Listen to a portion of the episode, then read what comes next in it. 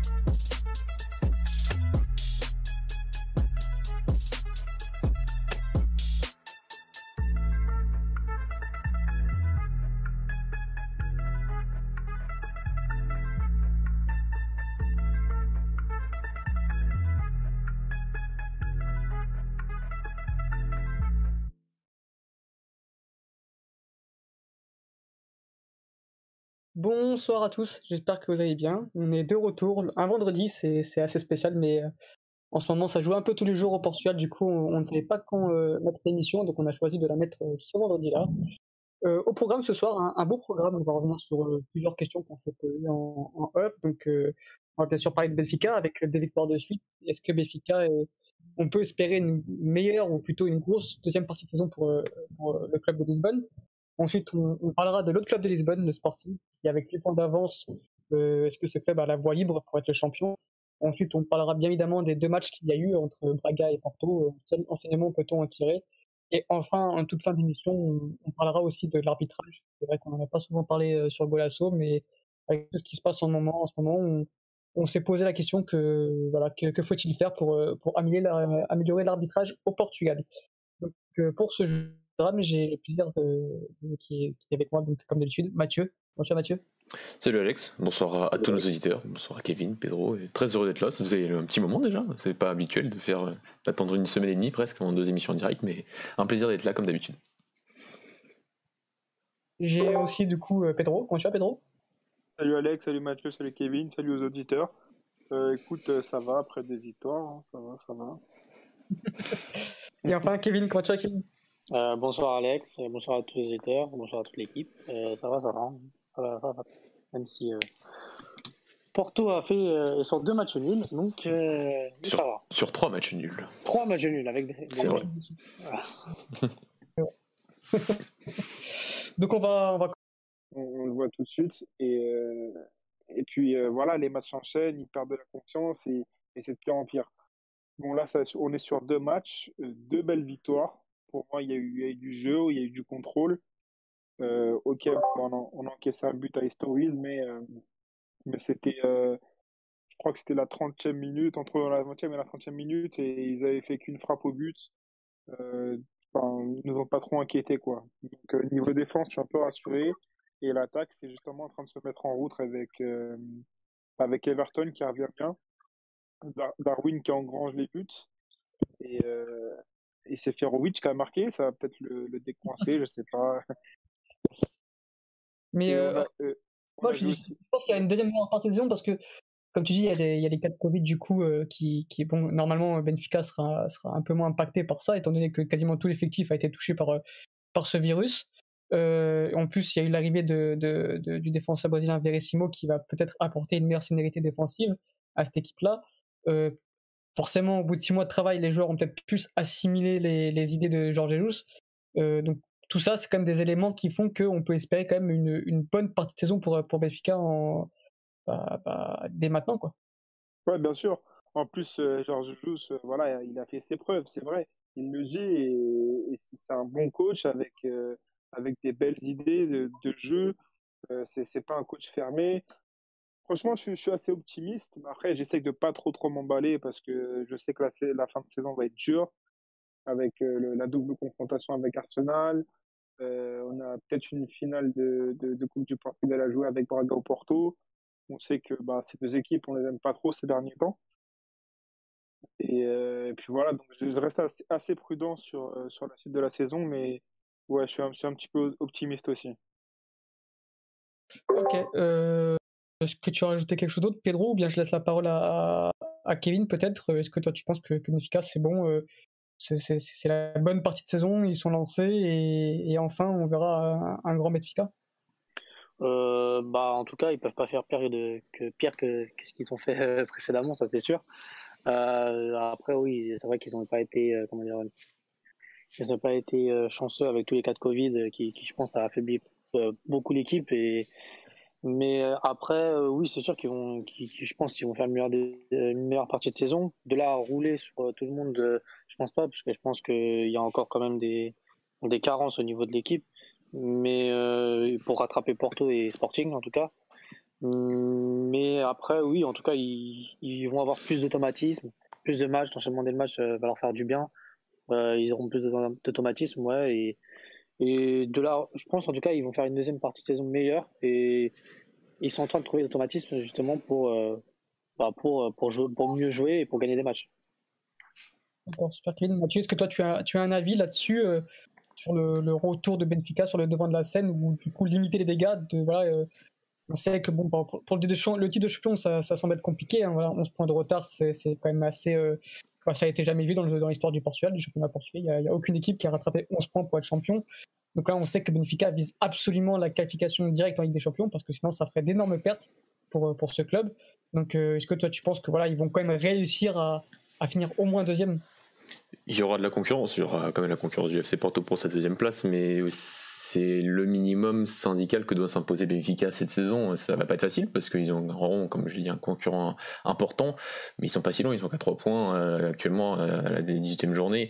Donc, euh, donc oui, le, minimum, ce sera la Ligue des Champions. On sait que voilà que un playoff euh, n'est pas n'est pas garanti Ligue des Champions. on sait que Benfica a eu des problèmes avec ça parce que je pense, on l'a répété en début de saison, que, que le départ de Ruben Disch était notamment conditionné par cette non qualification Ligue des Champions. Donc ça doit être le minimum syndical.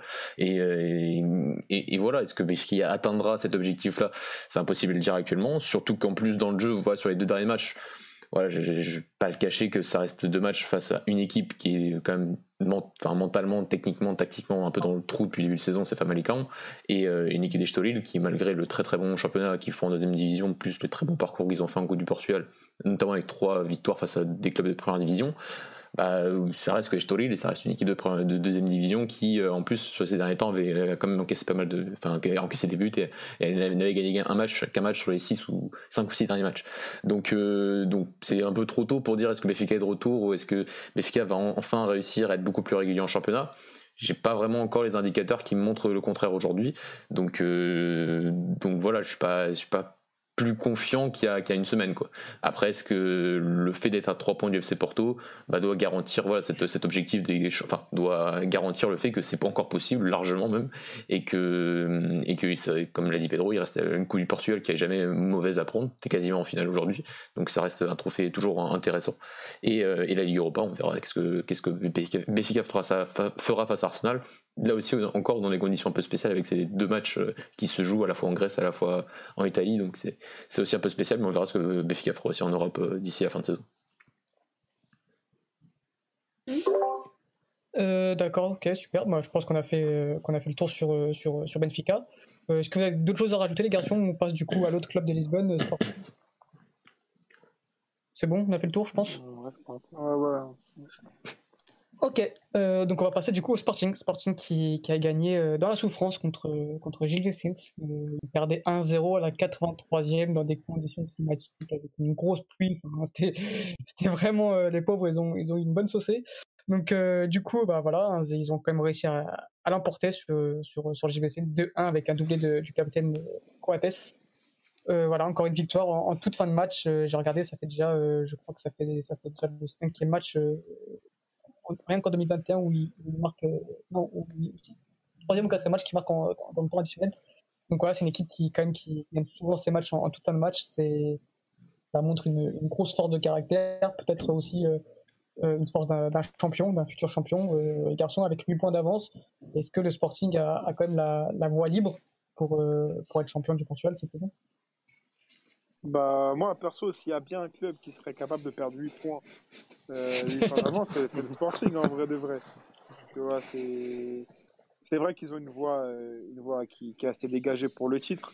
Après, il y a tellement de confrontations. On voit que Braga est vraiment au niveau cette année. Donc, euh, franchement, le Sporting peut vraiment perdre des matchs. Il suffit qu'ils perdent contre Braga, Benfica et Porto sur la phase retour. Et là, les cartes sont, sont redistribuées. Donc euh, voilà, je... Je, préfère pas leur, leur, donner le titre maintenant parce que ça me ferait trop mal. Mais euh, franchement, euh, je préfère même que ce soit Porto et, je le dis, hein, je préfère que ce soit Porto que le Sporting. Mais je comprends, je comprends. Mais c'est vrai qu'on a l'impression que tout va dans leur sens. Voilà, comme je c'est des matchs comme ça gagnés au, forcing, voilà, en toute fin de match, preuve une grosse force de caractère. C'est pas le premier. Il y a eu, il y a eu contre Valence, il y a eu contre, ils sont revenus en toute fin de match contre contre Porto, il y a eu contre Morelense, il y a eu, il y a eu bah là, il y a eu contre Porto aussi en coupe, de, en coupe du coup de, la Ligue. Il y a encore là contre Gilles Vicente. Euh, on a l'impression que c'est une équipe quand même qui, qui, qui, ne lâche rien, qui, déteste, qui, a cette victoire dans l'ADN. Euh, on voit aussi qu'il y a un très bon banc parce que c'est souvent ceux qui sortent du banc qui font la différence. Euh, donc on a l'impression que tout va dans leur sens, Mathieu, pour, gagner le titre. Après, c'est vrai qu'on est qu'en février, donc on a déjà vu précédemment que avoir 8, 7 points de retard sur, d'avance plutôt, c'est pas forcément gage de, titre à la fin. Mais quand on prend tout ça en compte, plus le fait qu'ils euh, joueront qu'une seule fois par semaine euh, euh, dans, les, semaines à, venir, on peut quand même penser qu'ils bah, ont la voie libre tout simplement pour être champion. Ils ont la voie libre. Il y a un match face au FC Porto Dragon dans deux semaines, je crois. Je pense que ce sera le, tournant de ce, championnat pour moi. Je, pense si Porto gagne à domicile et ne revient, il revient à 5 points, et ce sera encore 5 points, euh, certes, mais, euh, mais je pense que la dynamique sera, sera autre euh, parce que après un, un, seul faux pas, un match nul dans un match qui aurait pu arriver. Ça fait longtemps que le Sporting peut aussi obtenir, enfin peut encaisser un peu ce match nul comme face à Rayoff. Ça aurait pu arriver face à Gilles encore cette, cette semaine. Donc, et donc voilà, et tu, tu as un Porto, même un Béfica qui revient à 5, à 3 3, 5, 3 et 5 points. Et là, déjà, je pense que, que, la dynamique est plus grande. Par contre, s'ils ne perdent pas ce match dans deux semaines face au FC Porto, là, c'est vrai que ça va être. Euh, tu constates un peu encore ces, ces, 8 points sur à peu près tous tes concurrents directs. Et là, c'est vrai que ça, ça, peut être très, ça peut être très difficile. Ça peut, ce serait même, je dirais pas impossible. Après, bah, il y, a, la jurisprudence Béfica l'année dernière, qui avait 7 points, 7 points, 8 points. Il n'y a pas une énorme différence. Hein, donc euh, c'est vrai qu'il y a cette jurisprudence. Après, moi j'estime que l'année dernière, Béfica défendait pas aussi bien que le Sporting et que cette différence-là est plutôt méritée euh, cette saison pour le Sporting que, que Béfica les 7 points l'année dernière. Donc voilà, mais voilà, c'est pas, pas totalement fini. Les saisons précédentes nous ont quand même donné des, des, des, enfin des, des, des garanties sur le fait que, que même avec 7 ou 8 points d'avance, c'est pas, pas forcément gagné, même si c'est vrai que statistiquement, je crois qu'il y a Boavista qui l'avait fait en 2002 quand il gagne le titre, donc euh, en 2001 quand il gagne le titre. Donc euh, c'est très rare. Maintenant, c'est vrai qu'ils ont montré une sacrée compétence aussi à se battre jusqu'à voilà cette fameuse mentalité, c'est ce, ce, courage qu'ils ont à se battre jusqu'à la fin de tous les matchs. Ça, on, l'a souvent évoqué, qui font que même dans un match euh, face à un Gilles qui a quand même défendu toute la deuxième période et que tu sentais que ça pouvait arriver. Et c'est pas que ça, c'est pas que dans les matchs du Sporting. Hein, souvent que dans les matchs de Benfica ou de Porto, on sent que ça peut arriver ce genre de scénario. Mais mais, voilà, je, je, pense que le match au Dragon face au FC Porto, dauphin actuellement du, du Sporting, dans, dans, deux semaines, sera, sera un tournant de ce championnat. Ouais, surtout contre euh, Gilles Vicente, euh, s'il n'y avait pas la flaque debout, ça faisait 10 points. Ah il, y a, il, y a, le lot SCP qui nous, qui nous confirme bien que ouais, c'est 13 points pris euh, après, la 80, après la 80e minute. C'est quand même, c'est quand même assez. c'est une force mentale. toutes les étoiles sont alignées, on dirait. Hein. Pour eux, à chaque fois, après, c'est une force mentale, ouais. Moi, je suis d'accord avec vous, avec tout ce que vous avez dit. Hein. Surtout que ouais, le match face à Porto, ça, être crucial parce que si euh, l'un ou l'autre gagne, bah, ça relance tout. Et si, non, si Porto gagne, ça relance tout. Sinon, euh, Sporting euh, à la voie libre. Et moi, je suis un peu plus optimiste pour Sporting. En tout cas, je pense que, je pense que c'est leur année, en tout cas, parce que là, franchement, tous les indicateurs sont au vert et franchement, défensivement, ils sont présents et on sait que pour, faut être vraiment bon défensivement pour pouvoir gagner un championnat parce que c'est vraiment là où ça se gagne la plupart du temps.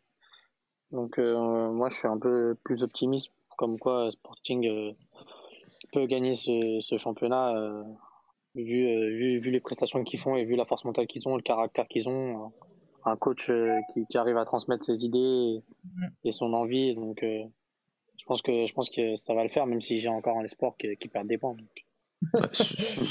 surtout qu'ils ont vraiment plus que ça à jouer. Il n'y a, a, pas de, a pas de demi-finale de coupe, il n'y a pas un 16 e finale de Europa, il n'y a rien. C'est-à-dire que pendant les 16 prochaines semaines, ils vont avoir un match par semaine et ils ont que ça, ils, ont, ils, ont, ils, ne doivent penser qu'à ça. Quoi. Donc même ce point-là, il y, a cette concentration qui, qui fera que que, ce match, voilà, je répète, ce match ça porte très, très important, mais même, il y a une défaite, même 5 points, ça reste encore important. Et, voilà, mais attention aussi à des faux pas, des matchs. C'est surtout pas vraiment les défaites hein, face à des possibles, entre guillemets, petits. Hein. C'est ce genre de match nul qui aurait pu arriver comme face à, voilà, comme face à Vicente, qui, qui, est arrivé face à Rio, face à Famalicão. C'est déjà, c'est plus ces matchs-là où tu vois que les grands perdent des points, que ce soit Porto, que ce soit efficace sur ces, dernières semaines hein, dans ce championnat cette saison. Donc ça peut aussi arriver au Sporting, ce genre de, scénario. Donc, euh, donc voilà, c'est pas, pas fait, parce qu'on il reste encore 16 matchs, mais le côté de plus avoir euh, n'avoir pensé qu'à une seule compétition euh, pendant les trois prochains mois, il est quand même aussi un sacré avantage. Ouais, t'as le temps de préparer les matchs, euh, t'as, t'as pas plus de temps et tu te fatigues moins et en plus, euh, ouais, voilà, tu te fatigues moins et t'as, t'as le temps de te préparer pour, pour jouer des matchs importants. Donc euh, je pense que ça compte beaucoup dans, pour gagner un championnat aussi. Ouais, clairement. Euh, les gars, c'est bon sur le Sporting. On peut passer sur, euh, sur les deux matchs qu'il y a eu entre, entre Braga et Porto, des matchs euh, agités. Donc, euh, C'est puisse dire. pour, euh, Violent. sur, sur le Sporting, on peut passer sur ce, sur ce match-là. C'est bon? Oui. Euh, bon, vas-y, euh, Mathieu, te laisse commencer. hein, si tu veux. Non, non, mais euh, bah, du coup, bah, on passe sur, euh, on Ouais, passe sur- sur, euh, sur les deux Ouais, matchs qu'il y a eu, les doubles confrontations. Je regarde s'il n'y a pas euh, un, un mot sur le chat sur- concernant le Sporting. Ah si, on a, on a eu un petit, un, un petit commentaire donc, euh, de la part de l'OSP. Par contre, il va falloir trouver un pour mettre TT Titu avec Paulinho, donc Thiago Thomas titulaire avec Paulinho, parce que j'ai l'impression que Thiago Thomas est devenu indispensable dans un 4-1, dans un 3-4-1-2 par exemple. Possible. Après, je pense que Courban Amorin, euh, je sais pas si ça changera de, de, de, de, comment dire, pas de dispositif, parce qu'en soi, c'est pas, pas, pas vraiment un changement, mais euh, il y a tout qui, ça marche comme ça depuis le début de saison. Je sais pas s'il prendra le risque de jouer avec vraiment deux pointes. Donc à voir, mais ça peut être une, possibilité. Je sais pas ce que vous en pensez, vous les garçons. Bah, moi j'ai pas trop compris en fait les débats comme quoi c'était soit l'un soit l'autre. Je trouve que Ouais. c'est pas de- déjà c'est profils abs- ouais je trouve que c'est deux profils totalement différents et qui différents a été euh, dit un peu complémentaires. Euh, ouais, on sait que Pogno est un joueur d'appui, un joueur qui aime participer au jeu, qui aime jouer entre les lignes. Il y a un Thiago Thomas qui est quand même un peu meilleur dans la profondeur et dans cette attaque de l'espace et même dans, dans, dans le pressing et tout. Donc en fait je, je, je sais pas j'ai eu pas mal de débats, enfin des trucs même je crois qu'il y a une une, une euh, d'un des journaux nationaux qui, qui a dit soit l'un soit l'autre. Enfin je comprends pas trop. Enfin je trouve que c'est c'est deux joueurs qui sont assez complémentaires et que tu peux mettre à côté d'un d'un Pedro Gonçalves qui lui serait plus un meneur et, et qui s'y retrouve un peu mieux, un peu son niveau quand même depuis dans, dans le jeu. Et t'en parleras mieux que moi, Alex, sur, sur ce point-là qui, qui nous effraie un peu entre guillemets. Mais, euh, mais voilà, ça fait trois profils complémentaires, trois joueurs qui sont qui sont qui, qui, pourraient avoir des rôles différents. Donc je trouve qu'ils sont voilà pas forcément un 4-2, enfin pas forcément un 4, un 3-4-1-2. enfin, Même dans un 3-4-3, tu peux avoir trois profils complémentaires devant et c'est pas vraiment le système qui compte. Mais, mais ouais, je trouve que trois devant comme ça, ça peut, ça peut, ça peut bien marcher. Donc, euh, j'ai pas trop compris ce débat sur ces dernières semaines qui a été un peu lancé par les journaux portugais. Surtout que bah, justement, Thiago Thomas s'est rentré dans ce poste un peu de ailier intérieur droit euh, contre Gilles Messens. Il est Mhm. rentré à la mi-temps. Même au match aller. voilà, moi, je pense C'était au match aller aussi, ouais, avait fait non, ça. C'est ça. Et je pense que moi, si vraiment il doit y avoir intégration de, de- de Thiago Thomas euh, dans le 11, ça sera ce poste-là. Et je, et je ne vois pas, euh, je ne vois pas Amorim changer comme ça son, son dispositif offensif euh, pour mettre euh, Thiago Thomas et Paulinho devant. Je pense que voilà, s'il doit, mettre Thiago Thomas devant, c'est plutôt en, en ailier intérieur droit avec un, un Pedro Gonçalves à gauche ou un Nuno Santos. Tout dépendra de, de- de la forme des joueurs, mais, euh, mais je vois bien, ça, bien les choses comme ça se dérouler ainsi. Euh, c'est bon les garçons sur Sporting? Je crois. Ok.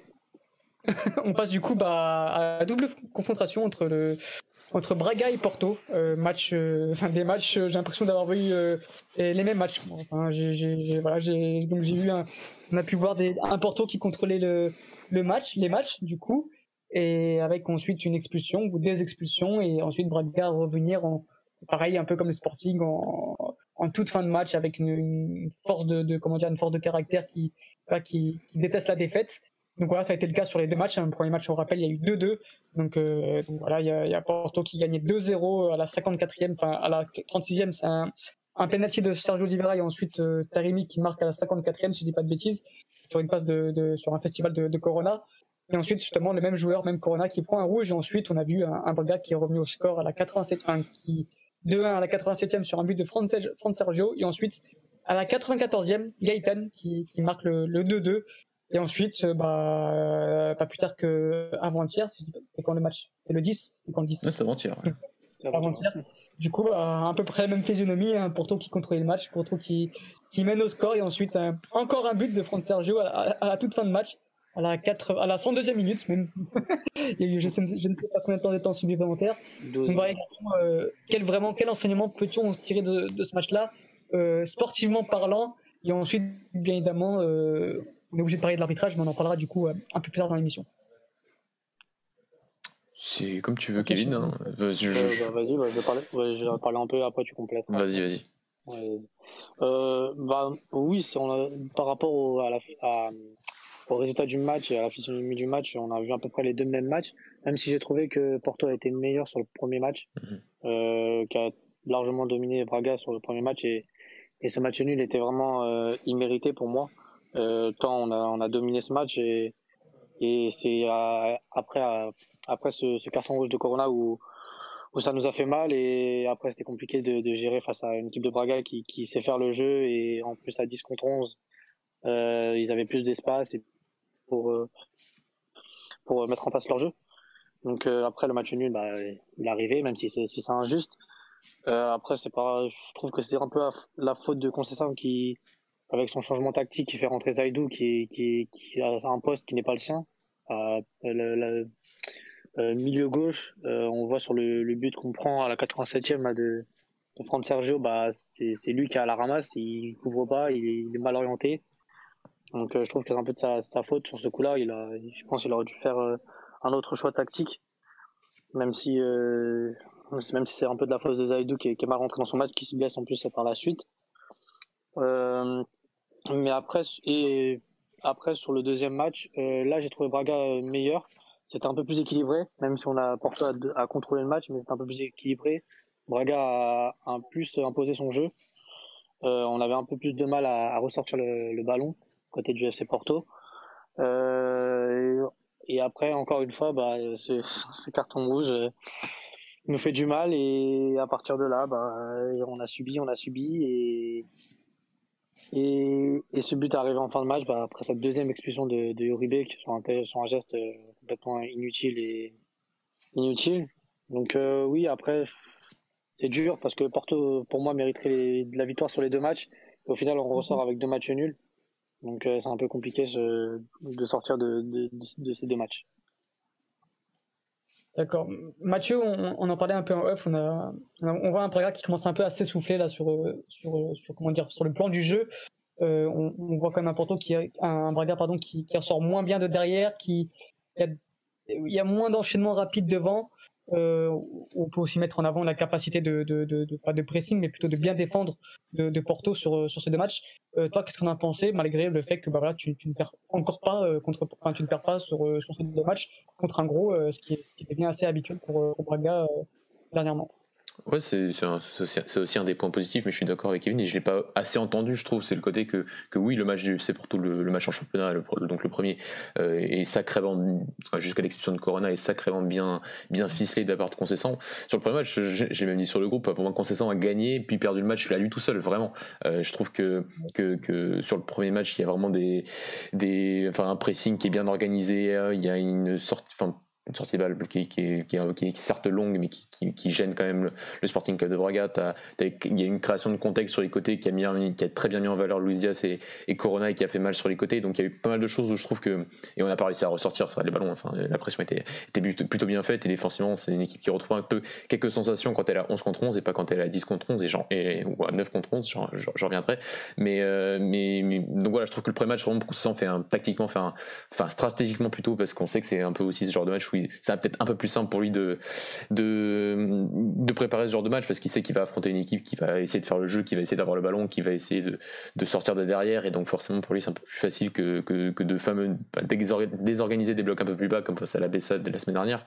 Et, et donc voilà, jusqu'à l'exclusion de Corona, oui, je trouve que, que, le FC Porto méritait deux buts, parce que si c'était resté à 11 contre 11, je pense que là on était un peu dépassé et que, ça aurait pu finir à 3-0 un peu, presque facilement. Mais c'est vrai que cette expulsion, elle fait mal et, et ensuite il y a aussi ce côté que moi j'ai beaucoup de mal avec le fait que t'es à 11 contre 10, limite tu perds un peu toute ton organisation. Enfin, Porto, même sur les deux matchs, n'a pas réussi à défendre comme un 11 contre 10. Enfin, c'est un truc que je trouve ça, en plus plus la gestion des émotions. On en avait parlé un peu lors du match à Soufalé, hein, ça avait été compliqué de gérer ça malgré un match où Porto avait pourtant largement dominé quasiment tout le match aussi. Et, euh, c'est un, un point que, je vais mettre en avant, c'est ce côté que enfin, je comprends pas trop sur les deux matchs comment tu peux aussi mal défendre et, et aussi faire aussi aussi enfin d'aussi mauvais choix c'est à dire le côté de ne pas avoir du goal sur tout ce match là sur le côté gauche alors qu'il aurait pu faire du bien et que tu vois que Zaidou il est totalement dépassé. T'as ce sur les buts, sur les deux buts, enfin surtout sur le premier, comme l'a dit Kevin, enfin Zaidou il est totalement dépassé. C'est anormal de laisser un espace comme ça dans une. Ouais, il a fait une rentrée mais horrible, j'ai jamais vu ça. Alors, moi, il, il sort même avant la fin du match. Enfin, c'est il y a des, trucs hein, assez assez spéciaux, je trouve. Euh, et c'est surtout ce changement-là euh, et pas vouloir forcément Zaidou parce que je sais pas, mais j'ai même entendu qu'il était même blessé avant d'entrer, donc euh, donc il était vraiment pas bien. Donc enfin, donc c'est ce qui c'est ce qui s'est dit. Donc donc par rapport à ce premier match et par rapport au deuxième, moi je suis, je suis d'accord avec Kevin qu'on a été on a été largement meilleur, qu'on a été meilleur dans les duels, qu'on a été meilleur dans les seconds ballons, ce qui a fait qu'on a. Ouais, vas-y, oui, vas-y, Alex. Je te coupe juste un point. Tu as souligné un point important euh, lors de ce premier match, c'est la, gestion des émotions. Est-ce que ce serait pas euh, aussi euh, par rapport à, ce qui se passe sur le banc Je parle pas simplement de Sergio Conceição, mais il a forcément sa part de responsabilité. Mais aussi, on a vu avec avec Dir Sportif, la Consalves qui, qui, qui, aboie plus qu'il qui, ne parle. Est-ce que ce serait pas aussi la faute du banc qui, est souvent agité côté côté Porto? Kevin, tu pourras aussi y répondre bien évidemment on sait que bah, ça a ses avantages hein, d'avoir un banc actif, un, voilà, un, mec qui gueule sur le banc comme concession, etc. Ça, ça permet d'avoir une vraie force de caractère sur le terrain. Mais de l'autre côté aussi, ça permet aussi, quand, tu te retrouves à 10 comme ça, de perdre un peu ton, tes contrôles des émotions et de ne pas être focus sur, euh, le terrain moi, c'est vraiment une question qui, qui, que j'ai envie de poser et s'il pouvait répondre, ce serait avec plaisir. C'est gentil de penser qu'on a la réponse, Alex. enfin, moi, mon avis surtout, c'est que je suis, je, suis, je, suis, je, suis, pas forcément d'accord sur le fait que c'est parce que tu aboies plus fort que. Enfin, c'est pas juste parce que tu aboies sur le bord de touche que ton équipe a plus de caractère. D'ailleurs, je pense que sur le match-là, c'est assez visible que bah, le banc qui a le moins aboyé, et pourtant, c'est l'équipe qui a peut-être eu le plus de caractère, qui, a, qui, au final a réussi à prendre une fois un point et une fois le match nul sur le match de coupe. Et forcément, Carvalhal était, pas, était loin de, de créer comme, comme, enfin, de créer comme concession le fait. Ça, c'est truc. Enfin, souvent Portugal, enfin c'est souvent ça, c'est le côté même Louchka, je t'en avais parlé, il avait un peu visé euh, à l'époque en disant que, enfin on a l'impression qu'il faut des coachs charismatiques, c'est les coachs qui crient sur sur le banc de la touche. Après, est-ce que des fois sur le côté que ça peut mettre un peu de pression sur la bite dès que tu vois une grosse faute et que ça amplifie un peu la chose et que tu as l'impression que que, que, la faute est, immense et que c'est un peu conditionné un peu l'arbitre et des fois ça marche entre guillemets, oui, mais des fois quand c'est un peu trop, enfin mon avis, je trouve que là le côté du FC Porto depuis les début c'est un peu trop euh, et que et que c'est en plus ça joue un peu sur le contrôle des émotions de de, l'équipe sur certaines fins de match qui ont été pour moi très mal maîtrisées, notamment les deux dernières face à Braga. Mais euh, je veux bien écouter aussi l'avis de, de Kevin sur, sur ce point-là, parce que ça concerne un peu son banc aussi. Euh, bah, moi, de toute façon, je pense que ça a toujours été habitué du côté du FC Porto. Ils sont toujours habitués à faire ça, euh, à mettre la pression sur l'arbitre. Après, je pense que ça déstabilise les joueurs, mais pas tant que ça, je pense, parce que quand même, c'est des professionnels, ils savent ce qu'ils font. Après, je pense que ça peut, dans leur tête, ça peut un peu jouer. Et par exemple, euh, ils vont, se sentir lésés sur une action. Du coup, la prochaine action, ils vont peut-être euh, réagir de la même façon. Donc, je pense que ça peut un peu les influencer, mais pas totalement. Mais euh, après, dans la gestion des émotions, le FC Porto déjà n'est pas bon depuis début de saison. la plupart des matchs, on est bancal en fin de match, puisqu'on n'arrive pas à se mettre à l'abri. On a l'impression qu'on a peur de, gagner. On, se met en danger nous-mêmes. Et c'est un peu à l'image de ce match aussi où euh, bah, on n'est pas maître de nous, même à 10 contre 11, euh, comme l'a dit euh, Mathieu, on doit savoir gérer ce score, on doit savoir être en place, euh, coulisser, se parler, être maître, comment dire, contrôler le jeu, et c'est pas du tout le cas du FC Porto. Donc ouais, je pense que ça, ça influe quand même un peu, mais pas totalement en tout cas. Ok, bah, je vous laisse la parole. C'est abusé. Sur les trois derniers matchs, il y a eu trois invasions de terrain. C'est pas possible. Mais c'est vrai, c'est pas possible. Et en plus, les trois matchs, ils les ont même pas gagnés. C'est n'importe quoi. Franchement, c'est. Je veux bien qu'ils gueulent au bord du terrain, qu'ils dépassent un peu la ligne. Mais trois fois où il y a des trucs, ils rentrent sur le terrain et ils ont jamais rien. Après, je pense que c'est compréhensible pour, contre Belenens et le dernier match, l'expulsion de Ludia, c'est un peu compréhensible vu les, les, les, les fautes qui, qui, ont été sifflées. Après, j'avoue que contre Braga, où il y a le, le rouge de Corona, là, c'est pas explicable, mais c'est un peu, ça, peut s'expliquer quand même. Les...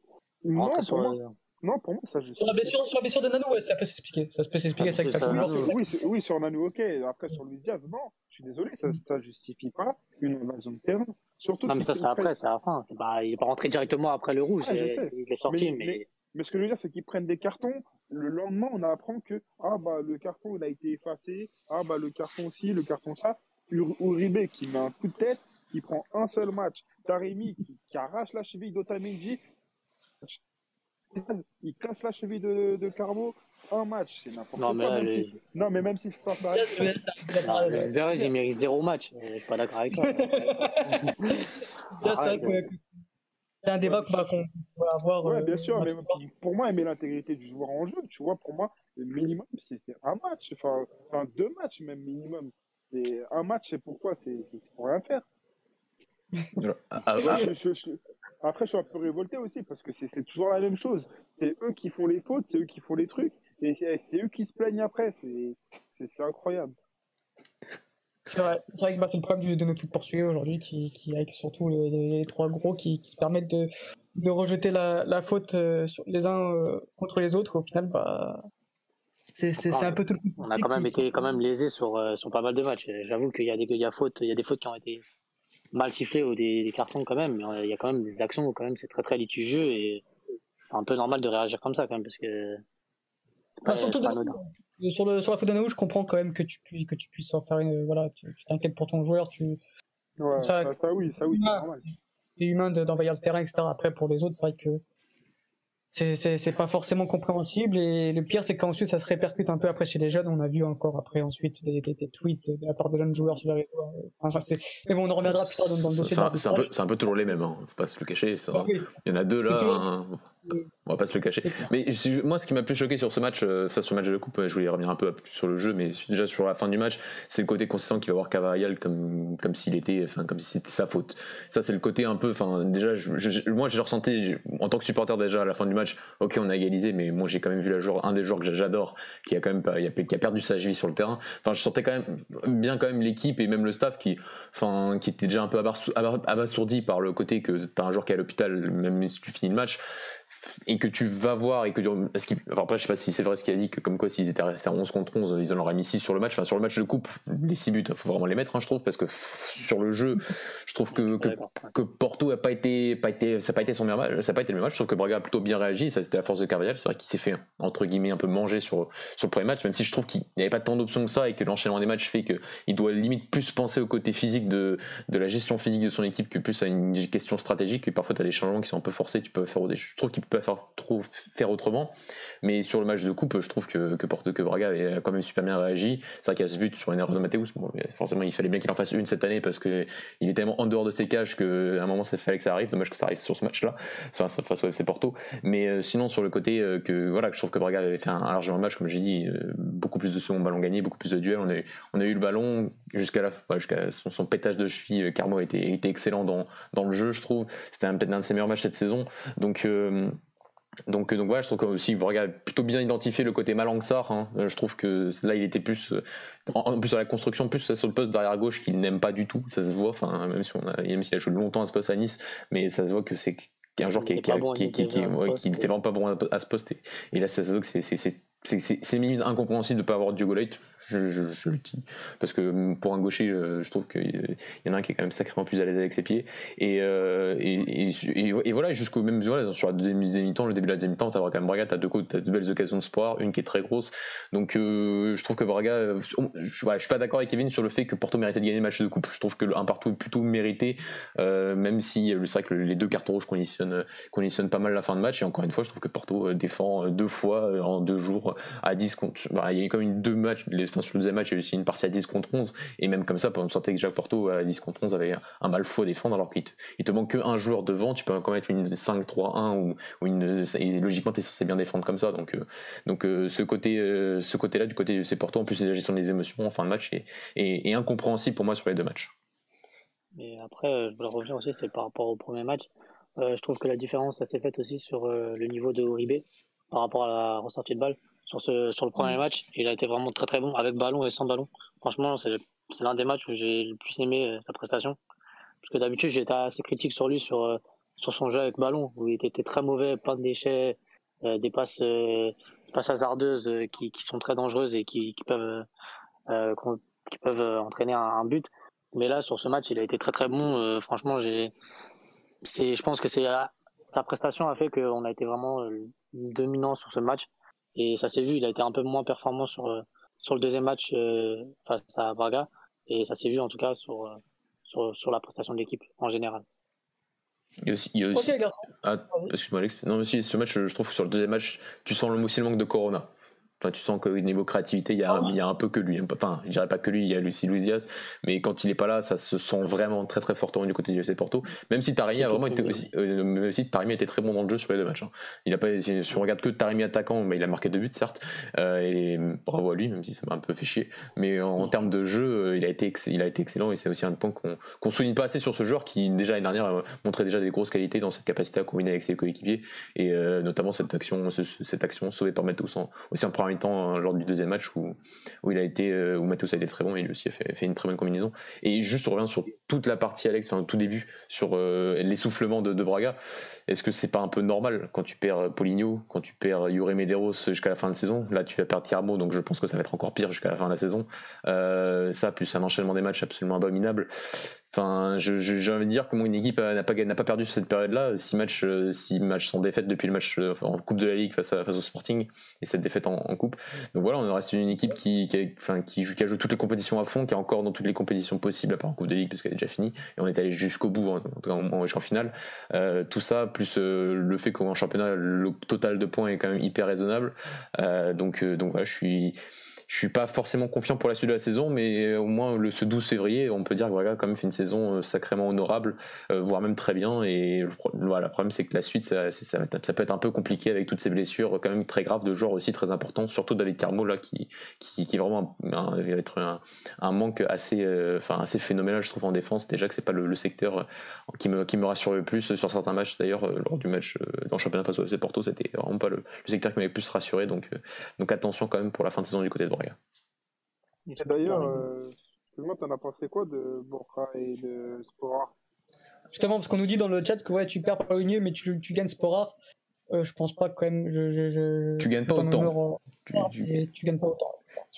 déjà parce que Poligno connaissait le, modèle de jeu. Enfin, on l'a souvent dit, c'est un garçon qui, est intelligent et qui, avait très très bien assimilé déjà les idées de, de très rapidement dans un rôle qu'il connaissait déjà bien. En sport, c'est un rôle différent. C'est un rôle où on demande aussi un peu plus d'être un peu plus participatif au niveau du jeu. Et ça, c'est pas un truc qu'on a. Que, je pense qu'il en est capable parce qu'il y a une même séquence sur, sur l'occasion, la demi-occasion parce qu'il n'y a pas eu de tir euh, sur, euh, sur Piazon, qui, je crois que c'est Malangsar qui, qui a joué en fin de première période lors du match de coupe. Donc euh, il y, y a des points intéressants, mais le truc, c'est que j'ai l'impression qu'il pourrait même en fin de saison être bien et après il revient au Sporting quoi. Donc c'est aussi c'est un peu le côté que ça met un peu de temps à assimiler toutes ces idées. Borra, je trouve que dans un poste euh, déjà un peu plus euh, pas défenseur central gauche dans une défense à 3 mais un peu plus de délié, on voit sur le deuxième soit sur le but en coupe où c'est déjà un peu plus intéressant. C'est un garçon quand même qui, qui, qui, en impose un peu physiquement, qui a pas fait qui a fait 2 300 plutôt pas intéressant. Voilà, c'est un peu une option quand même qui fait voilà, c'est un peu un remplaçant de Galeno, un peu un remplaçant de Sekera et c'est voilà, c'est, je, m'attendais à pire, franchement, et, je me dis qu'avec un, aussi bon coach, parce que je pense toujours que c'est un, est un, est un, est un, excellent, un excellent entraîneur et qui il, il progressera tout comme Sporar. Le truc, c'est que Bora appartient à Braga et pas Sporar. D'accord. Euh, c'est bon sur ces matchs-là, les garçons? On peut passer de, de l'arbitrage. Juste euh, Tarmi, ce qui est encore plus incroyable, c'est qu'il joue à côté d'un peintre et qu'il arrive à être euh, performant. Ouais. Avec lui, il peut pas combiner avec euh, le mec qui est, qui est là à côté de lui. Donc euh, c'est un peu compliqué, donc ce, euh, serait encore plus incroyable. Ce serait bien de voir un peu le duo Evan Nilsson, mis devant quand même. Ce serait... Et eh bah, je suis tout à fait d'accord avec toi, mais ça n'arrivera pas. non, ça, ça, ça, ça, devient limite un peu gênant. Même si Mariga peut marquer ce but lors du match de championnat, à la fin, euh, assez miraculeux. Qui la rate. Qui la rate. À l'image des de, joueurs. voilà, mais c'est vrai que le début de la saison, c'est quand même, c'est quand même sacrément, sacrément catastrophique. Hein. Enfin, c'était un méchant, mais, mais vas-y, Alex. Quand tu as devant euh, un Corona, Luis Diaz, euh, Teremi, euh, c'est quand même bah, c'est quand même une grosse grosse puissance offensive hein. je sais pas si, ah oui, oui, même au hein, au Portugal hein, donc et quand tu es à côté quand tu es à côté de ça à Mariga c'est vrai que bah, c'est la différence de niveau est, est vite est vite visible quoi non, mais surtout qu'il est pas au niveau, quoi. Enfin, c'est qu'il, même dans les trucs euh, un peu basiques qu'il est censé faire, c'est le fameux, fameux course en profondeur, cette capacité à, peser sur les défenses physiquement et tout, même ça, je trouve qu'il n'y arrive pas, quoi. Et euh, dans, dans je me souviens de certains matchs, il me semble qu'il a jamais marqué face à Braga, mais j'ai le souvenir de certains matchs, même à Guimarães, où il pesait sur les défenses. Là, euh, enfin, même sur, face à une défense centrale Carmo, enfin, en plus, le match, le match championnat, c'était Raoul Silva Carmo, où tu sentais que c'était pas super, enfin, tu sens qu'il manquait de coordination et que, et que, qui tu pouvais déjà un peu plus les chercher, même ça, il a pas réussi à le faire.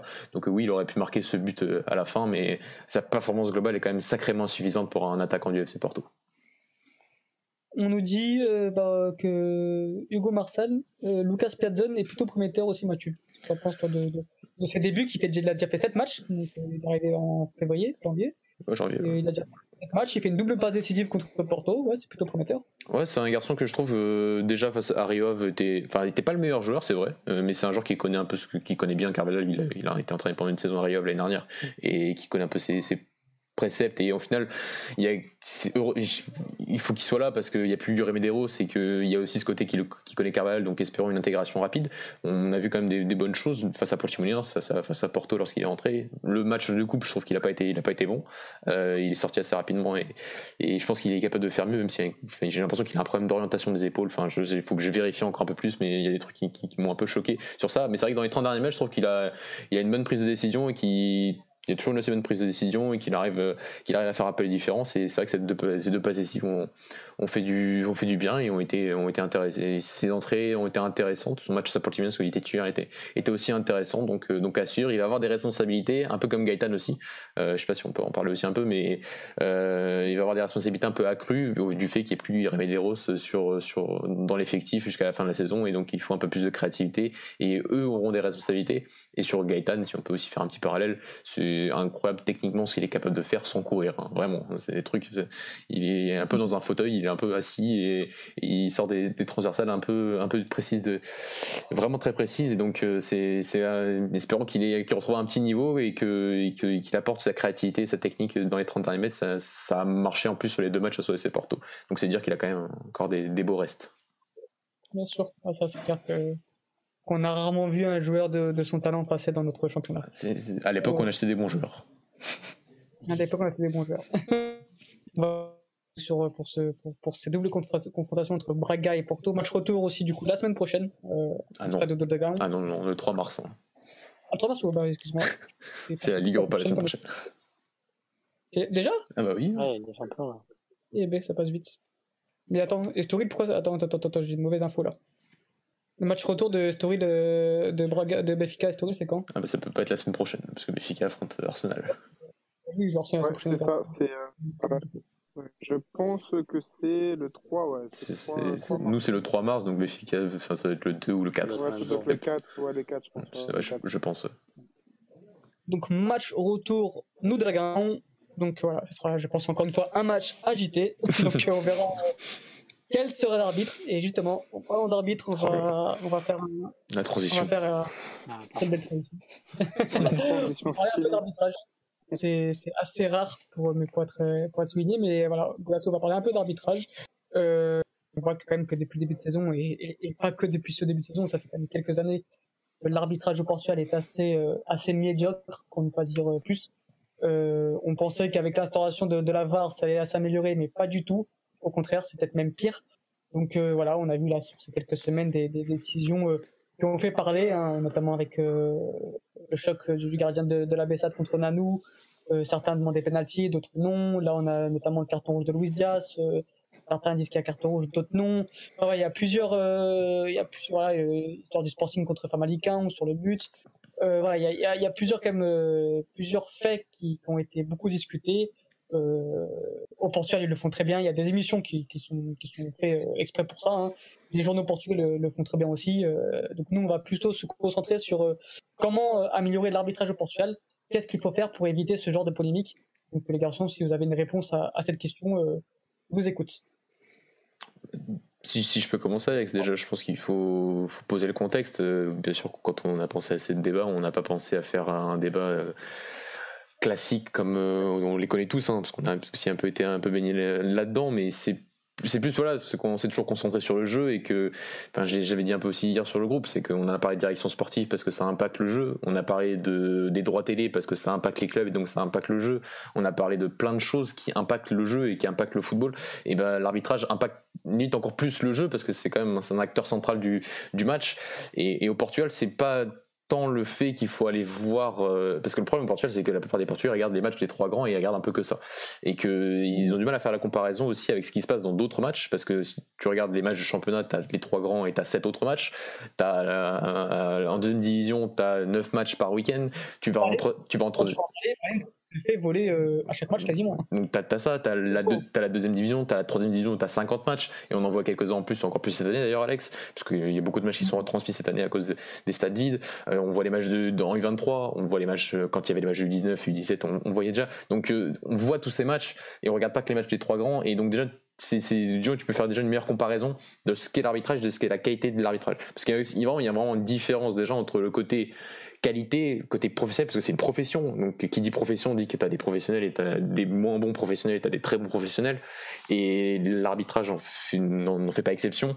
Euh, et tu as, le côté un peu voilà paranoïaque euh, dès qu'il y a un truc c'est la faute de d'un gourou on ne sait pas où. Enfin il y, a ce côté là corruption voilà tout ça. Je dis pas que ça n'a jamais existé loin de là. Il y, a des trucs il y, a eu des, des enquêtes hein, il y a eu des, des procès hein. il y en a encore donc c'est pas c'est pas ce côté mais vraiment se concentrer sur juste la qualité de l'arbitrage parce qu'il y a vraiment des points précis où bah, notre football en termes d'arbitrage il est vraiment mais exécrable exécrable donc je vais laisser la parole à, à, Kevin et Pedro mais déjà sur ce côté là c'est qu'on veut vraiment essayer de parler de ce qui est de, de, la, qualité du fait que ça impacte le jeu et que ça impacte tous les matchs et pas que le match des trois grands et ça impacte les matchs de deuxième division, de troisième division et il y a quand même de sacrés soucis quand même sur ces derniers mois et dernières saisons à tous ces niveaux là. Kevin, Pedro, est-ce que vous avez une, réponse à comment faire pour améliorer euh, l'arbitrage au, bah, Pour moi, déjà, ça serait déjà de, revoir la formation des arbitres parce qu'il n'y en a pas un pour rattraper l'autre. Ils sont, tous mauvais. Et c'est vraiment. Je sais pas ce qu'ils font euh, quand ils font leur formation, mais, mais c'est incroyable leur niveau parce que, euh, en plus, ça fait longtemps qu'ils sont là, mais ils sont toujours aussi nuls. Donc, c'est. J'espère que les prochaines générations elles seront meilleures parce que là, c'est c'est vraiment très grave leur niveau. Euh, les bases, ils les ont pas, on dirait. C'est c'est grave. Si tu regardes, s'il y a une personne qui regarde le championnat portugais et qui voit l'arbitrage, je dois dire mais c'est quoi ce championnat? Franchement, c'est n'importe quoi. Et je pense qu'il faut vite changer euh, tout ce qui est formation euh, au niveau de l'arbitrage parce que c'est c'est n'importe quoi et, et voilà. Moi, c'est mon avis sur ça en tout cas. Pedro, est-ce que toi tu as un avis sur, euh, sur l'arbitrage On a commencé déjà un peu à parler euh, euh, en tout début d'émission. Est-ce que toi tu penses que, voilà, comme Kevin, il faut améliorer la formation ou ça va au-delà de, ça? Moi, je pense qu'en fait, c'est un mélange de tout. Mais ouais, il faudra, améliorer la, la, formation et, et, renouveler un peu les arbitres de première division parce que, comme l'a dit Kevin, c'est des arbitres qui sont là depuis des années et ils ne progressent pas, ils n'apportent pas une plus-value, ne serait-ce que en termes de, comment dire, euh, euh, ils, ils, savent même pas parler avec les joueurs, c'est n'importe quoi. Justement, je, suis à un point où je suis pas vraiment d'accord parce que justement il y avait Rami qui faisait cette comparaison, genre de, de Boavista qui faisait cette comparaison euh, sur RMC la dernière fois j'écoutais.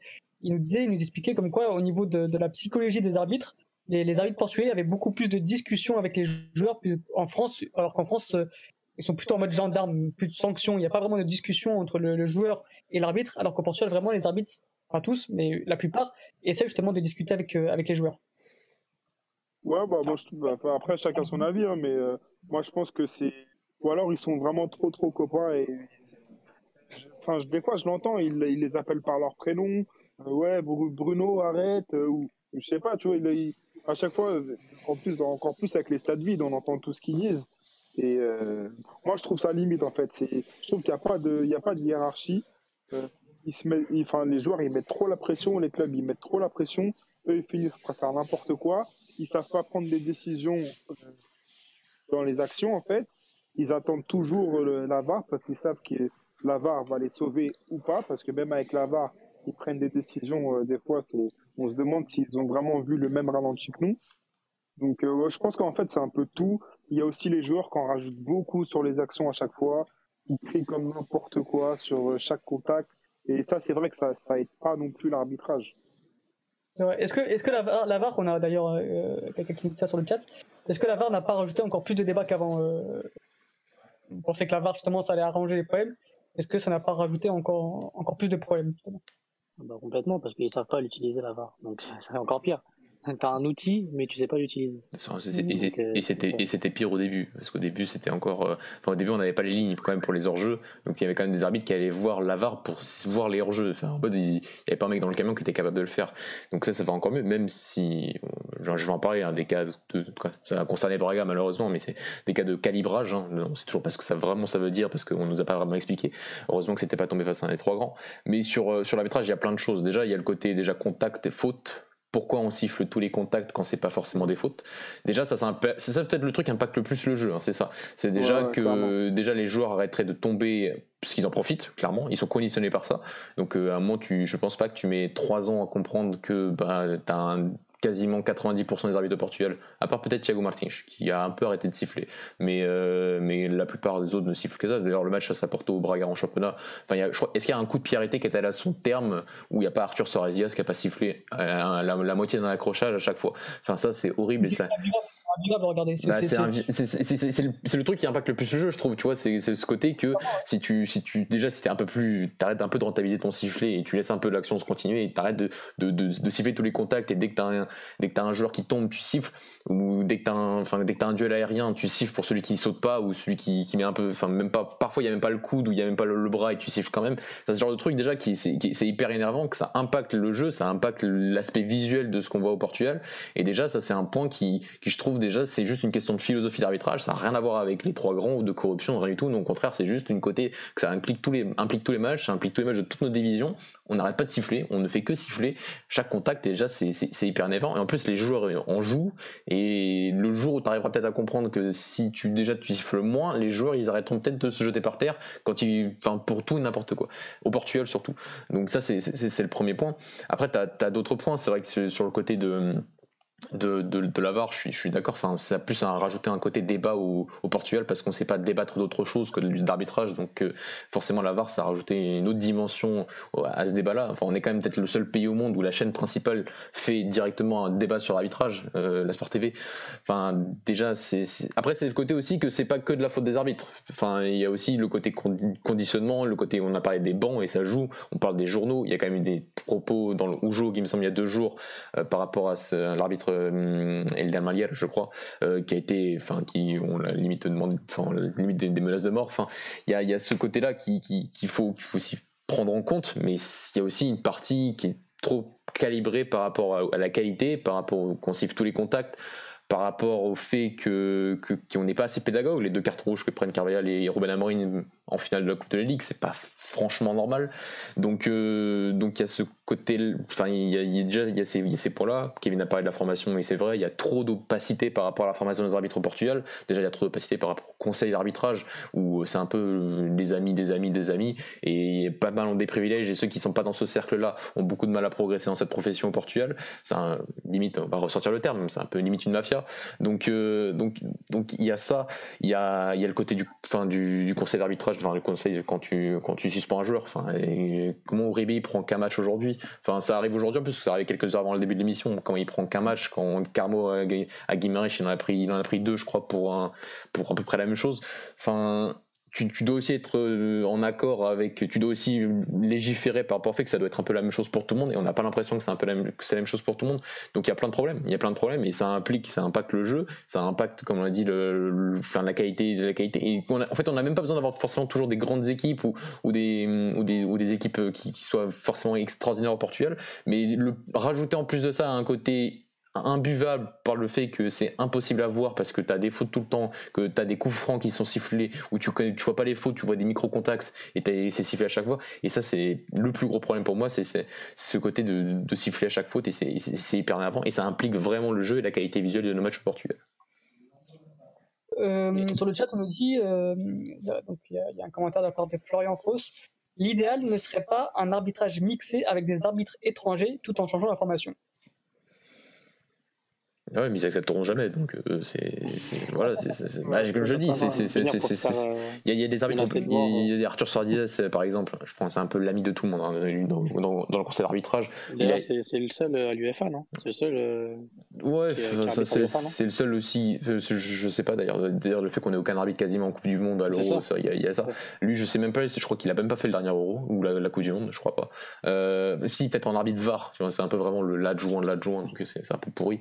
Mais euh, c'est un peu le seul qui va arbitrer des matchs en Grèce parce que c'est bien payé, qui va arbitrer des matchs en Arabie Saoudite parce que c'est bien payé. Donc euh, ça aussi, ça a été, voilà, c'est un peu le côté amical de, la chose, mais, ils accepteront jamais. Donc euh, il n'y a qu'un seul truc, c'est revoir la formation, c'est faire un énorme coup de balai dans ce qui se passe à l'intérieur de ce conseil d'arbitrage qui est, qui est, exécrable. Donc, voilà, mais ça, c'est une bonne mesure, hein, je dis pas parce que ça ouais, ça, ça mettrait un peu de pression pour le fait pour les Portugais qui veulent vraiment avoir cette profession-là et qui se disent bah, peut-être qu'on soit un peu plus professionnel, qu'on soit un peu meilleur, de voir les arbitres étrangers. Mais malheureusement, je pense que ça, ça, ça n'arrivera jamais. Même si, voilà, Rui Vitoria fait une interview il n'y a pas longtemps sur, euh, sur les arbitres étrangers en Arabie Saoudite en disant que ça crédibilisait beaucoup plus les matchs chez eux parce que quand c'est un arbitre euh, arabe, bah, les matchs étaient beaucoup moins contrôlables par rapport à ça.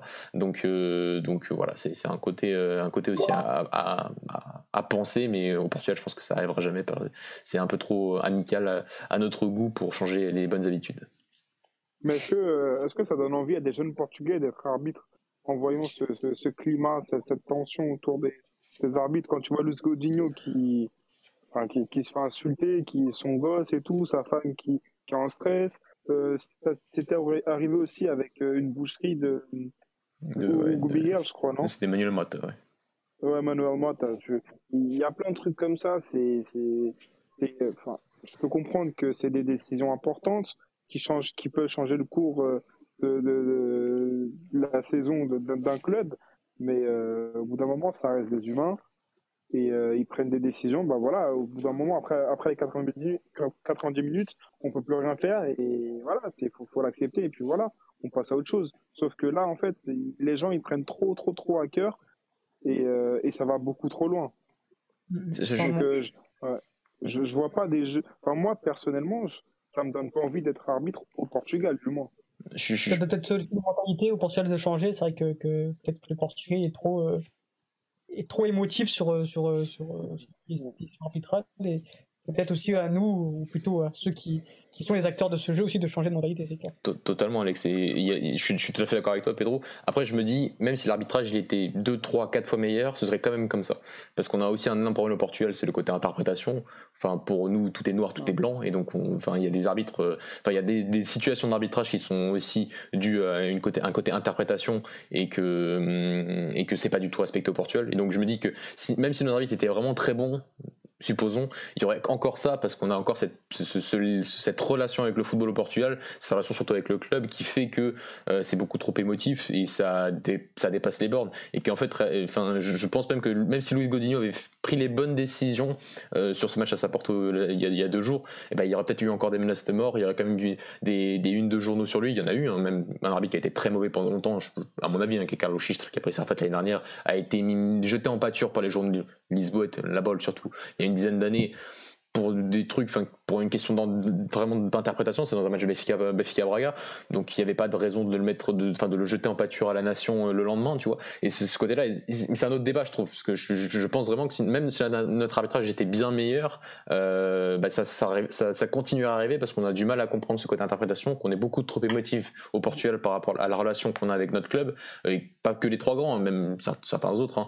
Ça, je, je, dis pas le contraire, euh, même, si par exemple, Paris, ils ont Absolutely. Ils ont fait que de se faire voler cette année. Ah bah bien sûr. Et cette année, c'est même, euh, c'est voilà, c'est là, c'est le côté vraiment, il y a, eux, vraiment, c'est vraiment des, des, erreurs, mais manifestes un peu pas à tous les matchs, hein, ils n'ont pas été volés 18 fois cette saison, mais à beaucoup de matchs, oui, ça a été, c'était un peu le cas. Et, et ouais, ce côté interprétation, après, faire le lien entre qu'est-ce que sont vraiment des erreurs et qu'est-ce que sont vraiment des interprétations. Moi, je me fie beaucoup à euh, un arbitre qui, pourtant, enfin, un commentateur qui est Edward Gomes, qui a été un arbitre qui, qui, qui, qui était longtemps contesté au Portugal, mais qui, avec le recul, enfin, en tant qu'analyste d'arbitrage, bah, tu comprends quand même bien mieux les choses parce qu'il y a aussi ce fait que euh, on est beaucoup d'observateurs du football, on n'est pas beaucoup à avoir lu le règlement et qu'on a souvent beaucoup de mal avec ça. Et que quand on t'explique les choses et quand on t'explique aussi que l'arbitrage ça va un peu au-delà, ça dans le contrôle des matchs aussi, que parfois tu donnes même un carton rouge, un carton jaune que tu dois donner, tu le donnes pas forcément pour contrôler le match, pour pas l'envenimer depuis le début. C'est des choses qu'on n'a pas nous cette formation qu'au Portugal on a du mal souvent à l'appliquer et que, et que, voilà, que Duarte Gomes euh, explique bien. Et par exemple, il m'a totalement fait changer d'avis sur le côté Luis Diaz parce que moi, c'est vrai que sur l'action, moi j'ai vu mon Carmo se, prendre, voilà, se, avoir la cheville en deux et, je me dis, c'est un, geste imprudent de la part de Diaz, mais en réalité, c'est un geste dans le jeu et que selon les règles, là, il n'y avait pas vraiment de, de possibilité d'interprétation. Il devait pas avoir prendre, il devait pas prendre, il devait pas prendre rouge et il m'a convaincu sur sur ça. Et c'est vrai qu'à froid, tu comprends déjà mieux les, les décisions. Euh, et, voilà, mais il n'y a pas que ce match-là, il y a vraiment un tas de matchs cette année où il explique qu'il y a vraiment des erreurs manifestes de règlement de la part de nos arbitres. Et là, c'est pas une question d'interprétation, c'est vraiment une question d'erreur et de règlement qui est, pas respecté. Et quand on t'explique ça, bah c'est surtout le, côté de ce débat-là, c'est pas de parler toujours de l'avantage, pas des avantages. De toute façon, les grands au Portugal sont plus avantagés que les petits. Ça, dans tous les pays, au Portugal, c'est vraiment la balance, elle est vraiment inégale, totalement inégale. Mais, euh, mais sur le côté euh, erreur, il y a beaucoup trop d'erreurs manifestes de règlement au Portugal. Et c'est ça aussi qui influe sur la qualité de notre arbitrage. Ouais, mais tu dis que les, les plus gros se vont plus souvent avantager contre les petits, mais j'ai l'impression qu'il n'y a que les gros qui se plaignent. Ah, parce qu'il y, a un pouvoir médiatique euh, bien plus fort. c'est juste ça. Je, reprends le, enfin l'erreur. Enfin, heureusement qu'on a gagné ce match à Montpellier 4-0, tu vois, euh, qu'on marque euh, trois minutes après l'erreur manifeste d'un du VAR qui t'annonce qu'il y a un hors-jeu alors que Ricardo Horta est en jeu de 118 cm. Si ça avait été Porto Benfica le Sporting, oh là là.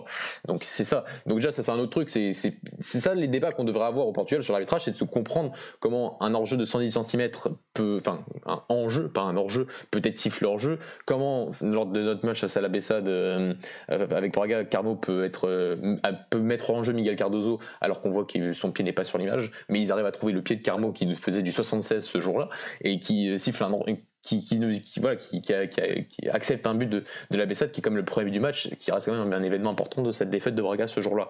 Donc ça, c'est, ça, ça, aussi, ça dépend de la qualité de rage. On parle du VAR, on parle des hors-jeux aussi dans, dans, le VAR au Portugal.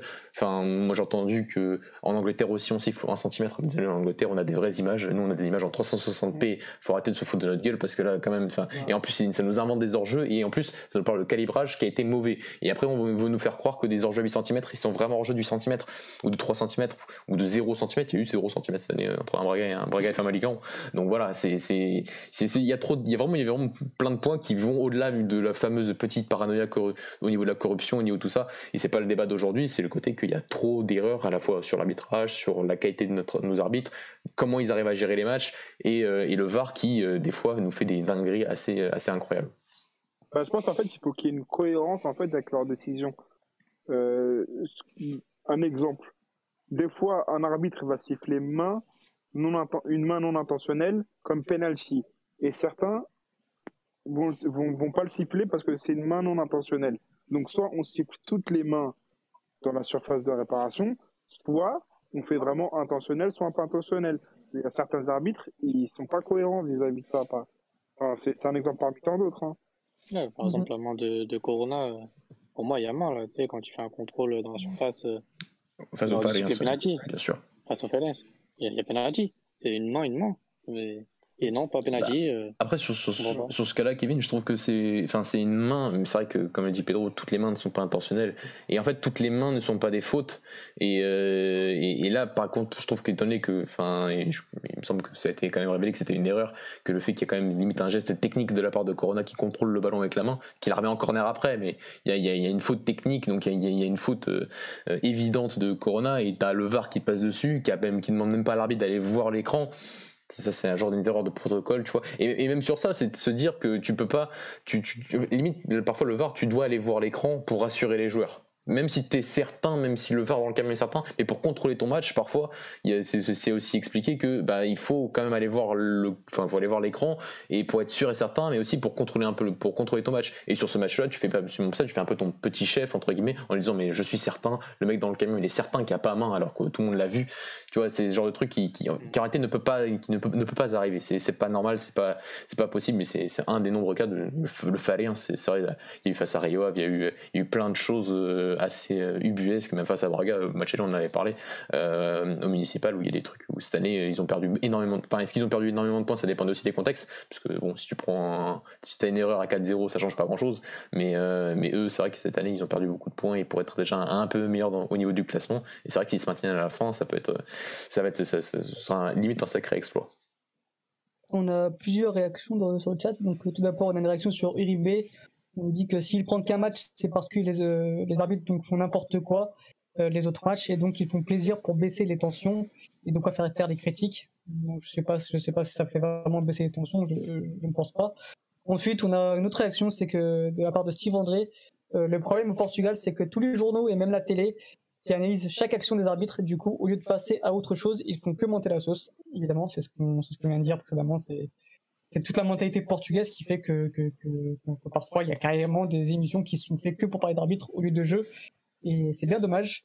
Et ensuite, toujours Steve André qui nous dit que pour les hors-jeux, il devrait faire comme aux Pays-Bas et laisser une marge d'erreur. Les hors-jeux de 3 cm sont impossibles à détecter tout dépend du frame sur laquelle on s'arrête. Ah, euh, c'est tout à fait vrai, ça. C'est en anglais. En fait, problème quand tu fais ça. C'est-à-dire qu'après on te dira, mais 6 cm, pourquoi 6 cm tu vois Ouais, après c'est aux Pays-Bas, c'est plus le côté manifeste. Enfin, c'est plus ça. Mais en fait, moi, c'est en fait pour moi, je trouve au Portugal déjà, avant d'arriver à ce stade-là, un peu le stade anglais, du fait que tu vas chercher le pixel près et que limite ils peuvent limite te dire voilà qu'ils sont Enfin, pas cohérents, mais qui sont euh, qui, qui, on a vraiment on a une légitimité à siffler ce genre de hors-jeu parce que regardez nos images, regardez la qualité, regardez nos traits, ils sont parfaits et tout.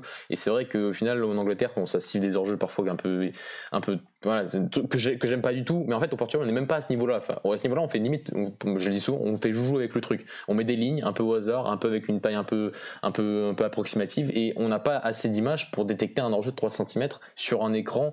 Il y a trop de, une erreur, il y a, trop de, marge au niveau de la résolution, au niveau de, au niveau juste de la position des traits qui eux sont passés par un humain, ce fameux calibrage. Donc euh, ça, c'est déjà au Portugal, on n'est même pas à ce stade-là, et pourtant on fait joujou, et pourtant on arrive à te détecter des enjeux de 3, de 2 à 3 cm. Et c'est ça qui est, vraiment, qui est, anormal et qui est, qui, qui, est approximatif et qui fait du mal aussi à notre football, parce qu'il y a des enjeux, des buts notamment, qui ont été refusés pour des choses qui sont, qui sont trop approximatives et qui ont un lien avec le jeu et qui font du mal à, notre football. pour moi, il devrait, instaurer, il devrait instaurer genre une limite en dessous de 5 cm, il n'y a, pas hors-jeu. Parce que pour moi, c'est pas perceptible à l'œil. Donc, euh, comment mm. tu peux, euh, tu peux voir qu'il y a 1 2 cm C'est possible. Mm, mm, il y a, après, pour les mains, il y a PFT18 qui nous dit pour, faut siffler les mains à chaque fois que ça touche la main ou pas, intentionnel ou pas, comme ça il n'y a plus de soucis. c'est radical. Après, ça c'est des, débats. Après c'est des débats qui, qui vont au-delà du foot au Portugal. C'est le plus le côté arbitrage dans, dans, sa globalité. Il n'y a pas qu'au Portugal, il y a eu des problèmes sur les mains. Hein. Ça fait puisqu'ils ont changé la règle l'année dernière, ils sont un peu revenus dessus euh, parce que ça posait trop de problèmes. Ça touche à une autre partie du corps. Euh, voilà, ce qui, voilà c'est ça. Et pourtant au Portugal, on a sifflé des mains euh, dès que ça a touché une autre partie du corps. Donc ça, ça c'est le côté règlement ça aussi. Hein. Mais ça c'est plus le côté le règlement, comment il est fait, et ça c'est un peu la même chose un peu pour tout le monde. Le côté, par contre, comment tu interprètes ce règlement et comment tu le mets en place au Portugal, ça par contre c'est le débat d'aujourd'hui, et là par contre on est d'accord qu'il y a un vrai souci, parce qu'il y, a des choses basiques qui en réalité sont, ne sont pas, tout simplement, ne sont pas, ne sont pas accordées. la main de Taremi sur le but face au national en coup du Portugal, euh, la règle a dit qu'une main offensive c'est faute, quoi. Enfin la règle elle est claire sur ça, donc, euh, et pourtant Evan marque dans les deux secondes après. Donc ça c'est le genre de truc où il y a un règlement et tu le respectes pas, tu nous sors un truc d'interprétation alors que le règlement te dit qu'il n'y a pas qu'il a rien en fait que là vraiment c'est noir et blanc. Et ça c'est une vraie erreur et ça c'est le genre d'erreur qui arrive trop souvent au Portugal et qui sont pas du tout liés à, l'interprétation. Et sur ce que disait euh, notre, notre auditeur sur, sur le côté qu'il y a des débats et tout, je le répète, nos arbitres pourraient être très bons, vraiment, que ça paraît encore et encore d'arbitrage au Portugal parce qu'on s'est un peu parlé que de ça et qu'on et arriverait toujours à trouver la petite bête et qu'on arriverait à trouver des erreurs dans des choses qui ne sont qu'au final que de l'interprétation et qui ne, mm. qui n'ont pas à être jugées par euh, le José Ducoin, quoi, c'est ça. C'est un peu raciste. Euh, ouais, du coup, si je regarde s'il y a d'autres réactions, tout est bon. Donc voilà, les garçons, bah, est-ce que vous avez d'autres choses à dire sur l'arbitrage ou bien on peut clôturer cette émission? Euh, Non, pour moi, pas fait bon. je, pense qu'on a, fait le tour. On a fait le tour de, de, l'arbitrage. Euh, bah, du coup, bah, je vous dis merci les garçons déjà d'avoir participé à cette émission un, vendredi soir. Euh, c'est inhabituel, mais on est là, toujours. Et enfin, merci à nos éditeurs de, nous avoir, euh, de nous avoir écoutés, d'avoir été nombreux sur le chat. Ça permet de d'avoir de bonnes interactions, ça fait plaisir et ça permet de répondre à, vos questions. Et on se dit bah à bientôt, à très bientôt. N'hésitez pas à, aimer, euh, à mettre un petit pouce bleu si vous avez à nous, à nous rejoindre, à vous abonner si c'est pas déjà fait, à regarder notre, notre page Twitter et etc. Et je vous dis donc euh, à bonne soirée et bon week-end et euh, bonne Saint-Valentin pour ceux qui sont en couple. et voilà, ciao ciao. Ciao, bonne Ciao. soirée. Ciao. Bon week-end.